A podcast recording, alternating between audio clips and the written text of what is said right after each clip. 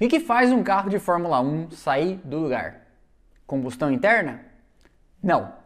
Investimento. Eu peguei essa frase de um filme, mas basicamente é o seguinte: se o automobilismo já é um esporte caro por excelência, a Fórmula 1, acima de todos no automobilismo, é mais cara ainda, porque envolve inovação tecnológica no seu DNA. E inovação tecnológica muitas das vezes implica em jogar dinheiro fora. Afinal de contas, você está inventando coisas. E inventar coisas custa caro. Por causa dessa característica, donos de equipe tiveram que sambar desde sempre para pagar os boletos no final do mês.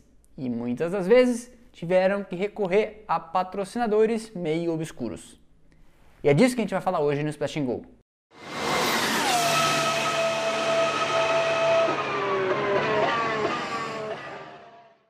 Antes de mais nada, não, eu não vou pedir para você se inscrever e dar o like, isso já deveria saber, é mais do que obrigação. Mas antes de mais nada, critérios. Eu não vou falar aqui de patrocinadores polêmicos, como marcas de camisinha nos anos 70 ou revistas pornográficas e eróticas masculinas. Não é disso que nós vamos falar hoje. Nós vamos falar sobre negócios cinzentos, sobre produtos inexistentes, sobre dinheiro de origens pouco explicadas ou não explicadas. Ok?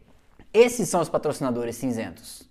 E o primeiro deles é T-Minus. No ano de 1996, o escocês Tom Walkinshaw dirigente que já tinha passagem pela Jaguar no Sport Protótipos e pela Benetton com Flávio Briatore, adquiriu os espólios da Arrows, fundada pelo Jack Oliver lá nos anos 70. Para a temporada de 97, ele reuniu alguns patrocinadores, conseguiu contratar o campeão do ano anterior, 96, Damon Hill, um fornecimento de motores da Yamaha e um piloto, um endinheirado, dois cheio de patrocinadores o brasileiro Pedro Paulo Diniz. Mas o ano da Arrows em 97 não foi bom. E aí no final do ano, o Rio foi embora, correndo a Jordan, o Diniz foi embora, correndo a Sauber e com ele levou seus patrocinadores, e a Arrows e o Tom Walkinshaw ficaram de pires na mão.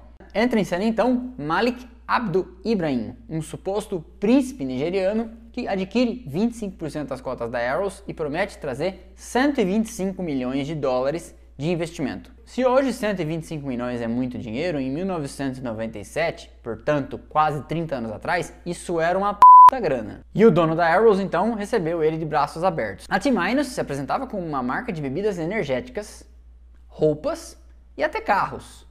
Só que nunca ninguém tinha visto esses produtos em nenhuma prateleira. O príncipe Malik desfilou em algumas corridas ao lado do Walkinshaw pelo paddock, sempre para delírio da imprensa europeia por causa dos seus trajes exóticos para o mundo europeu, e a Arrows então parecia que tinha resolvido seus problemas financeiros, pelo menos pelo curto e médio prazo. Os adesivos estavam lá no carro. A equipe participou de diversas provas naquele ano com a marca da T-Minus, mas os cheques começaram a não cair na conta do Walkinshaw. E aí, você já sabe. De repente, o Malik Abdu Ibrahim não apareceu mais no paddock e a história toda teve um final esquisito.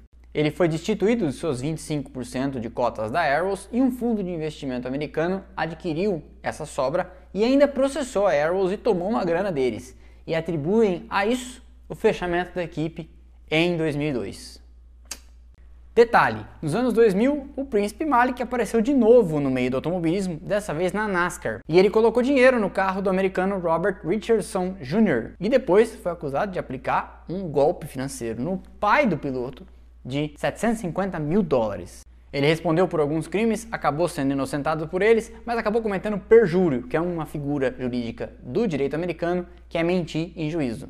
Rich Energy essa é outra bebida energética, agora mais recente, apareceu em 2019 nos carros da Haas. Mas antes disso, a Rich Energy tinha tentado patrocinar a Force India e o patrocínio foi declinado pela própria equipe, o que não é meio comum na Fórmula 1, afinal de contas ninguém recusa dinheiro, mas a Force India disse que faltava substância na marca e na empresa. Depois, o fundador da Rich Energy marcou uma reunião com a Williams, que também tem estado nos últimos anos precisando de uma grana, a gente sabe. E o camarada não apareceu na reunião. Foi então que no começo de 2019 a Haas aparece ostentando a marca da Rich Energy nos seus carros e ficaram bem bonitos, preto e dourado. Quando a marca é vista pelo mundo inteiro, aparece uma fabricante de bicicletas no Reino Unido falando assim: peraí, esse logotipo é meu. E aí a Rich Energy é condenada a pagar nos tribunais ingleses 30 mil dólares para os caras pelo plágio da marca. Aí então, os primeiros cheques de patrocínio até caem na conta da Haas. Só que a imprensa europeia, especialmente a imprensa inglesa, começa a estranhar que nunca ninguém viu uma latinha de Rich Energy na prateleira de nenhum supermercado, loja de conveniências, bar, boteco ou restaurante. Quando questionado sobre isso, o dono da Rich Energy sai com uma frase que faz tudo menos explicar qualquer coisa. Ele diz o seguinte: duvidar da existência da marca Rich Energy é igual duvidar da ida do homem à lua. Eu acho que só não contaram para ele que existem sim lunáticos, com perdão aqui do trocadilho, que duvidam sim da ida do homem à lua. Lá para o meio do ano, os cheques param de cair. E aí, um belo dia, surge esse tweet nas redes sociais dizendo que a partir dali a Rich Energy não era mais patrocinadora da Haas. O Gene Haas e o Gunter Steiner, então, por meio de seus advogados, questionam formalmente a Rich Energy se aquela história tinha algum fundamento, afinal de contas estava nas redes sociais do próprio patrocinador. Os outros acionistas desmentem a história e a confusão estava instalada. Aparece então a explicação de que aquilo tinha sido um tweet rebelde que não refletia o posicionamento formal da marca. Puseram a culpa no estagiário, imagino. O fato é que em setembro de 2019, a Rich Energy e a Haas rescindem de vez e a equipe remove dos seus carros o logo da marca de energéticos que nunca ninguém viu, mas continua correndo no esquema de cores preto dourado até o final do ano. Vez por outra, o nosso amigo aqui aparece dizendo que vai voltar a se envolver com a Fórmula 1 e especula-se inclusive que em 2022 ele e o pai do Nikita Mazepin vão comprar a Haas. Moneytron. Em 1988, a Onyx, equipe da Fórmula 3000, que na época era a divisão de acesso à Fórmula 1 como hoje é a Fórmula 2, resolve subir para a categoria maior. Os seus donos fazem as contas numa boa e velha planilha e percebem que faltava para o orçamento do ano seguinte 10 milhões de dólares. Um dos pilotos cotado para a vaga era o belga Bertrand Gachot. Preocupado com o seu futuro na Fórmula 1 e na equipe e tentando assegurar que o seu carro tivesse no grid no ano seguinte, o Bertrand Gachot lê nos jornais sobre um guru de finanças e de investimentos belga também, como ele, que tinha feito fortuna na bolsa de valores e tinha criado um software capaz de prever o comportamento da bolsa de valores e, portanto, maximizar os lucros nos investimentos. O Gachot então marca uma reunião com esse guru, Jean-Pierre Van Hossen, e pede que ele patrocine a Onyx para a temporada seguinte. O Van Hossen recebe o Bertrand Gachot numa reunião, ouve a história toda e responde: Eu não tenho 10 milhões de dólares para jogar fora num negócio caro como a Fórmula 1, mas se vocês quiserem, vocês investem 2 milhões de dólares no meu negócio e eu dou retorno sobre o investimento para vocês e fico com uma parte de equipe. Já achou esquisito? Pois é. Surpreendentemente, eles topam e o nome da empresa do Van Hossen começa a aparecer no carro da Onix. Ficou até bonito e o carro não era exatamente ruim, desenhado por Alan Jenkins, e consegue um terceiro lugar com Stefan Johansson no Grande Prêmio de Portugal, disputado no Estoril. Acontece que depois de um tempo, o Jean-Pierre descobre uma coisa que nós aqui já sabemos. Se você quiser ficar milionário com automobilismo, é fácil, é só começar bilionário, porque dinheiro ninguém ganha. Passado um tempo então, ele devolve as suas ações para os donos da Onix e some do mapa. Em 1991, ele é preso por fraude, condenado a 5 anos de cadeia na Bélgica por aplicar um esquema chamado esquema de Ponzi. É um golpe clássico, parecido com pirâmide financeira, mas que consiste em seguir arrecadando cada vez mais dinheiro e eventualmente até pagar algum retorno sobre o investimento para algumas pessoas que vão continuar fazendo propaganda acreditando que ganharam mais dinheiro e vão trazer mais gente. A diferença para a pirâmide é que as pessoas que ficam fazendo propaganda desse negócio não ganham nada com isso, só estão entusiasmadas, porque o ser humano, você sabe, adora contar vantagem. No golpe aplicado pelo Van Hossen, caiu até a família real belga, e estima-se que o tombo que ele deu foi da grandeza de 850 milhões de dólares da época. Mission Win Now. O que, que é isso? Pois é, todo mundo que acompanha a Fórmula 1 nos últimos dois ou três anos tem visto esta marca e esta frase nos carros da Ferrari. Mas o que raios é Mission Win Now, a não ser uma frase que não significa nada? Bem, se você procurar um site deles na internet, você vai encontrar um site, um monte de lero-lero escrito, que não significa absolutamente nada, como isso aqui. Mission Win Now tem um objetivo simples, guiar transformação pela constante busca de fazer as coisas melhor. De engenheiros de vanguarda mundial a cientistas no limite da criatividade, as pessoas da PMI, guarde esse nome, e os nossos parceiros Scuderia Ferrari e a Ducati têm o know-how, ou seja, o conhecimento, para desafiar o status quo, conduzir mudanças revolucionárias e ser campeões. Hum. Pois é, PMI. Se você pesquisar um pouquinho, vai descobrir que a Mission Win Now pertence a essa PMI, que é ninguém menos do que a Philip Morris International, que é dona da Malboro.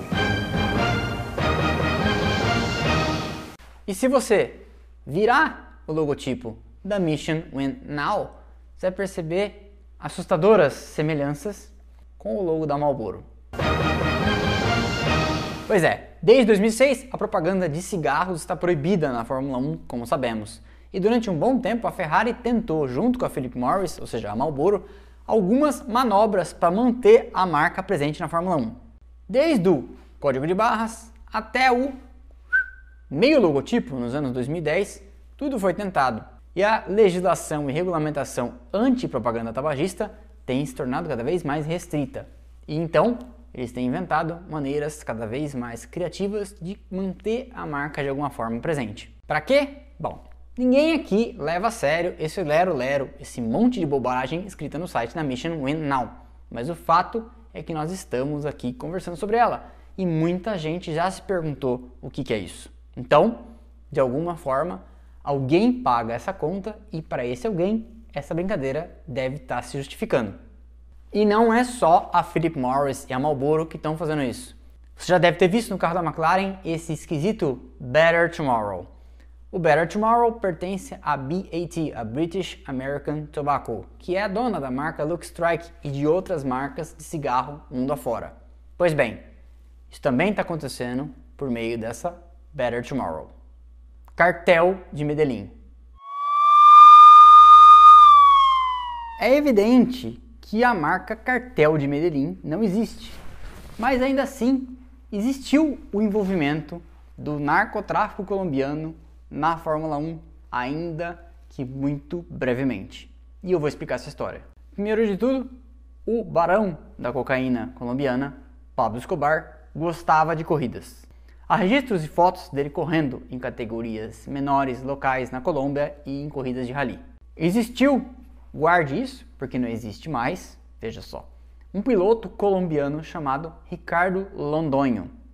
O Londonho tinha passagens pelas 24 horas de Daytona correu uma temporada no INSA, teve participações também na Fórmula Aurora. E a Fórmula Aurora, olha que interessante, era uma categoria inglesa de Fórmula 1, com carros de Fórmula 1 e vários pilotos da Fórmula 1, mas só corria na Inglaterra. E obviamente não era um campeonato mundial, portanto. O Londonho corria nessas categorias com marcas de produtos colombianos, inclusive de produtores de café. Há filmes, livros e documentários sobre esquemas de lavagem de dinheiro envolvendo produtores colombianos de café e o narcotráfico colombiano.